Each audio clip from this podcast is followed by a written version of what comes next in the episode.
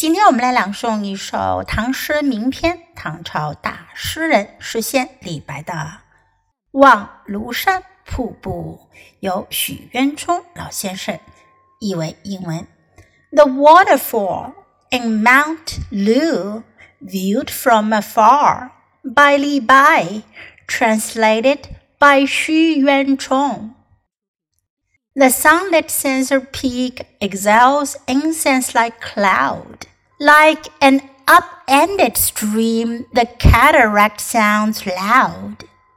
Its torrent dashes down three thousand feet from high, as if the silver river fell from the blue sky.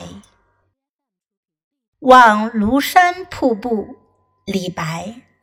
日照香炉生紫烟。 遥看瀑布挂前川，飞流直下三千尺，疑是银河落九天。我们再来欣赏一遍英文：The waterfall in Mount Lu viewed from afar. The sunlit censer peak exhales incense like cloud.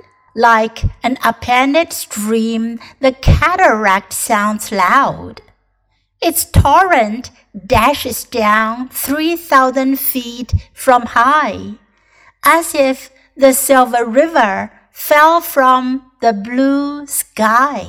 原诗很美，许老先生的音译也很美。下一次你可以用英文向外国友人介绍李白的这首名诗了。